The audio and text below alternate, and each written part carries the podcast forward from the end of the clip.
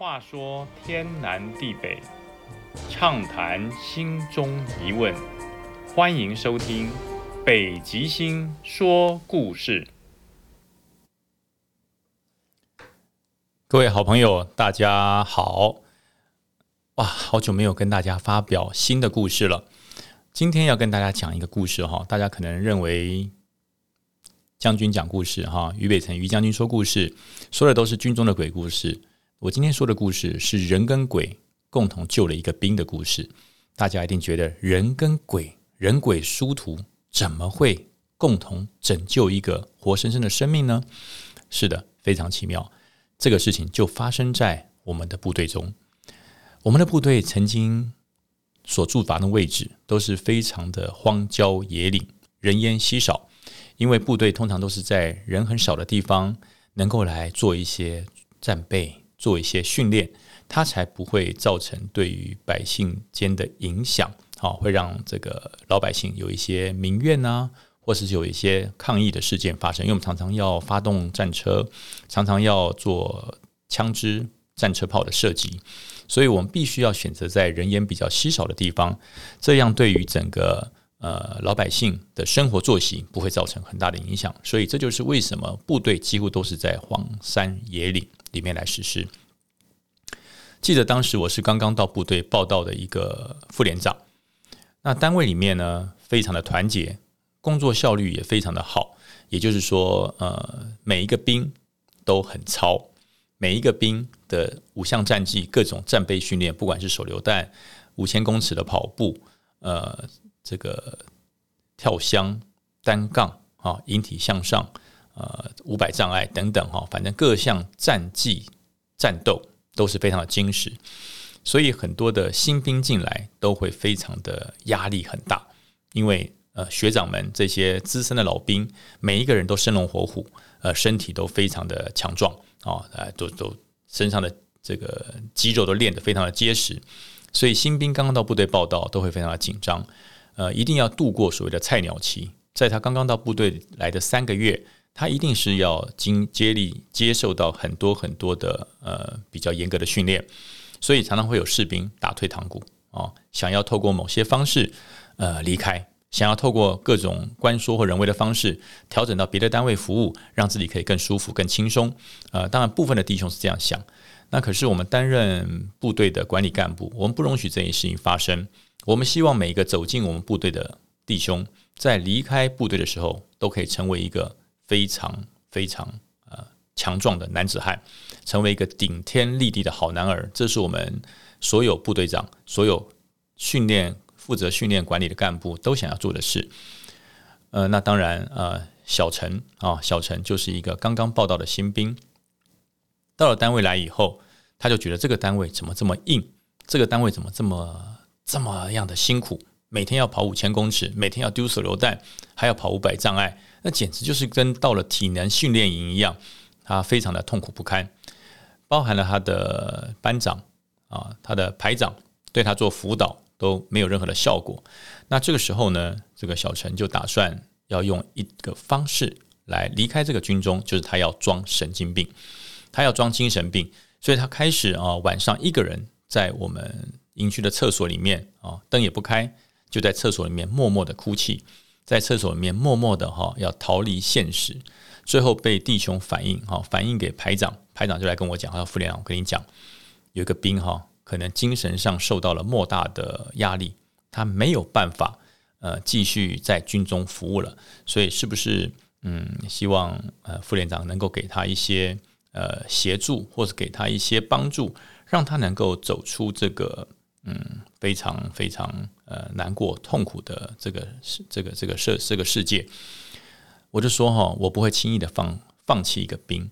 这个兵只要他愿意在军中服务，我一定会让他成为一个顶天立地的男子汉。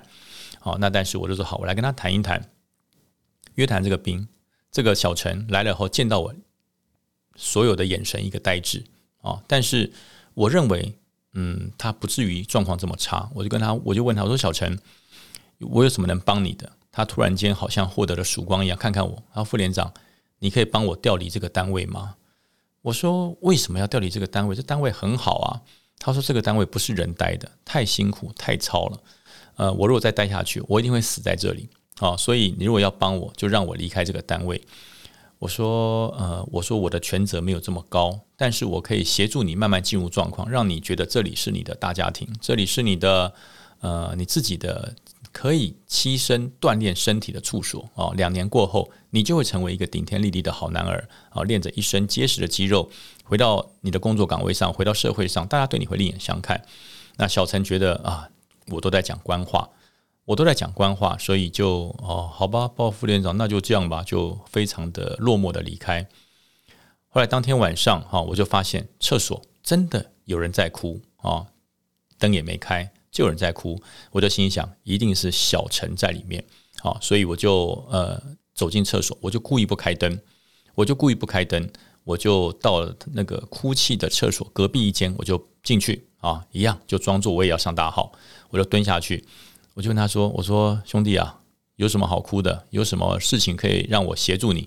你不妨告诉我。”对方就说：“呃，你是长官吗？”我说：“是啊，是啊，啊，我也没有问他的姓名。”我说：“是啊，我能帮助你吗？”他说：“呃，我是多年前在这里当兵的一个弟兄啊，我一直走不出这间厕所。”因我说为什么走不出来呢？啊，我还没我我的下意识还没有告诉我，这可能遇到的是鬼啊！我就说你为什么走不出去呢？门打开就出去啦，这有什么问题哈？我说不要害怕，我一直认为这是小陈哈。我想说白天面对面的辅导没有办法辅导他，那我就透过了啊晚上的方式啊，跟他这个在厕所里面两个大男人蹲着聊，可能会聊得更好啊。他说长官，我走不出去。我说为什么你走不出去？他说：“因为我曾经在这个这间厕所里面结束了我的生命，所以我每到了今天，我就要轮回一次，我就要重演一次我自杀经过的痛苦。”啊！我就心想：“天哪，小陈，你会不会太夸张了啊？你要装神经病，你要装精神病，也不用用这种方式吗？”我就说：“小陈啊，你不要这么沮丧，什么事情都可以。”啊，透过呃智商的方式走出来，不需要走到这条路。你真的想要到精神病院或者到八幺八去求诊或就诊，我可以帮你，但是不需要走上绝路了。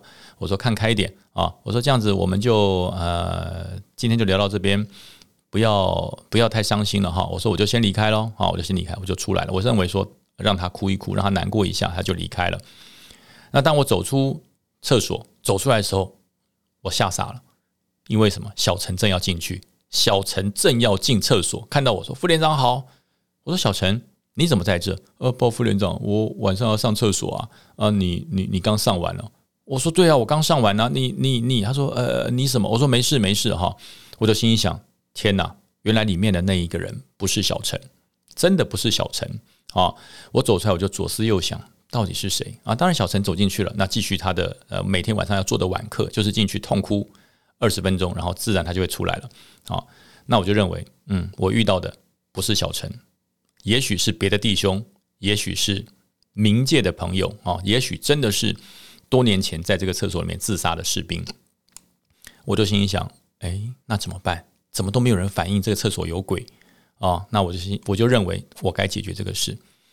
隔天同一个时间，我就再进厕所，一样蹲在那一间。隔壁那间，我就敲敲门啊，我就敲敲门。我说：“你还在吗？”哦，他就我在呀，啊，我在啊。我说：“我能帮你吗？我能够帮忙你，我可不可以协助你啊？呃，我能如何能够协助你走出这间厕所啊？”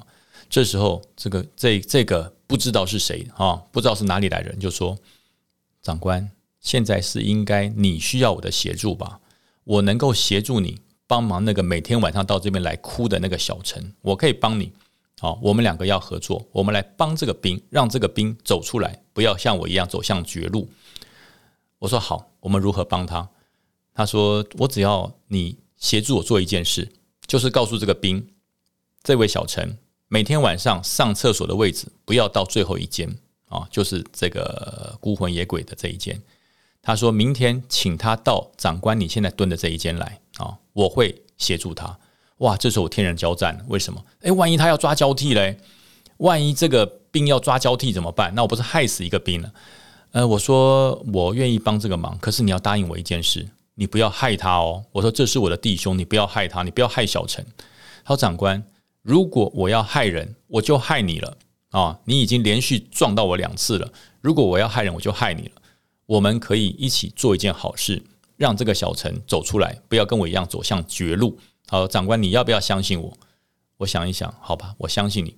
所以我隔天我就跟小陈讲。啊，说小陈啊，你要上厕所，不要上最后一间，最后一间故障了啊！你到倒数第二间。小陈说：“呃，长官，好了，好好好。”然后他就进去了啊，他进去就蹲到那一间。我不放心啊，所以我随后我也进去，我又蹲在小陈的隔壁，等于说倒数第一间、倒数第二间、倒数第三间连续都有人在使用啊。那我就不讲话，我就开始听对对岸这个隔壁到底在说什么啊。小陈本来在开始哭，哭了不久，哎。呃，最后一位、最后一间的那位朋友也敲门了。哎，别哭了，别哭了啊！突然间，小陈就不哭了啊，小陈就不哭了。然后呢，鸦雀无声，没有声音，一点声音都没有。大概有三十秒的时间是没有任何对话，我听不到任何声音。然后呢，突然间门就开了，砰，门就开了，小陈夺门而出，跑出去。我就心想怎么回事啊？我也跟着追出去啊，追出去遇到小陈，我说小陈小陈你干嘛？小陈说太可怕了，太可怕了。我说什么事情太可怕了？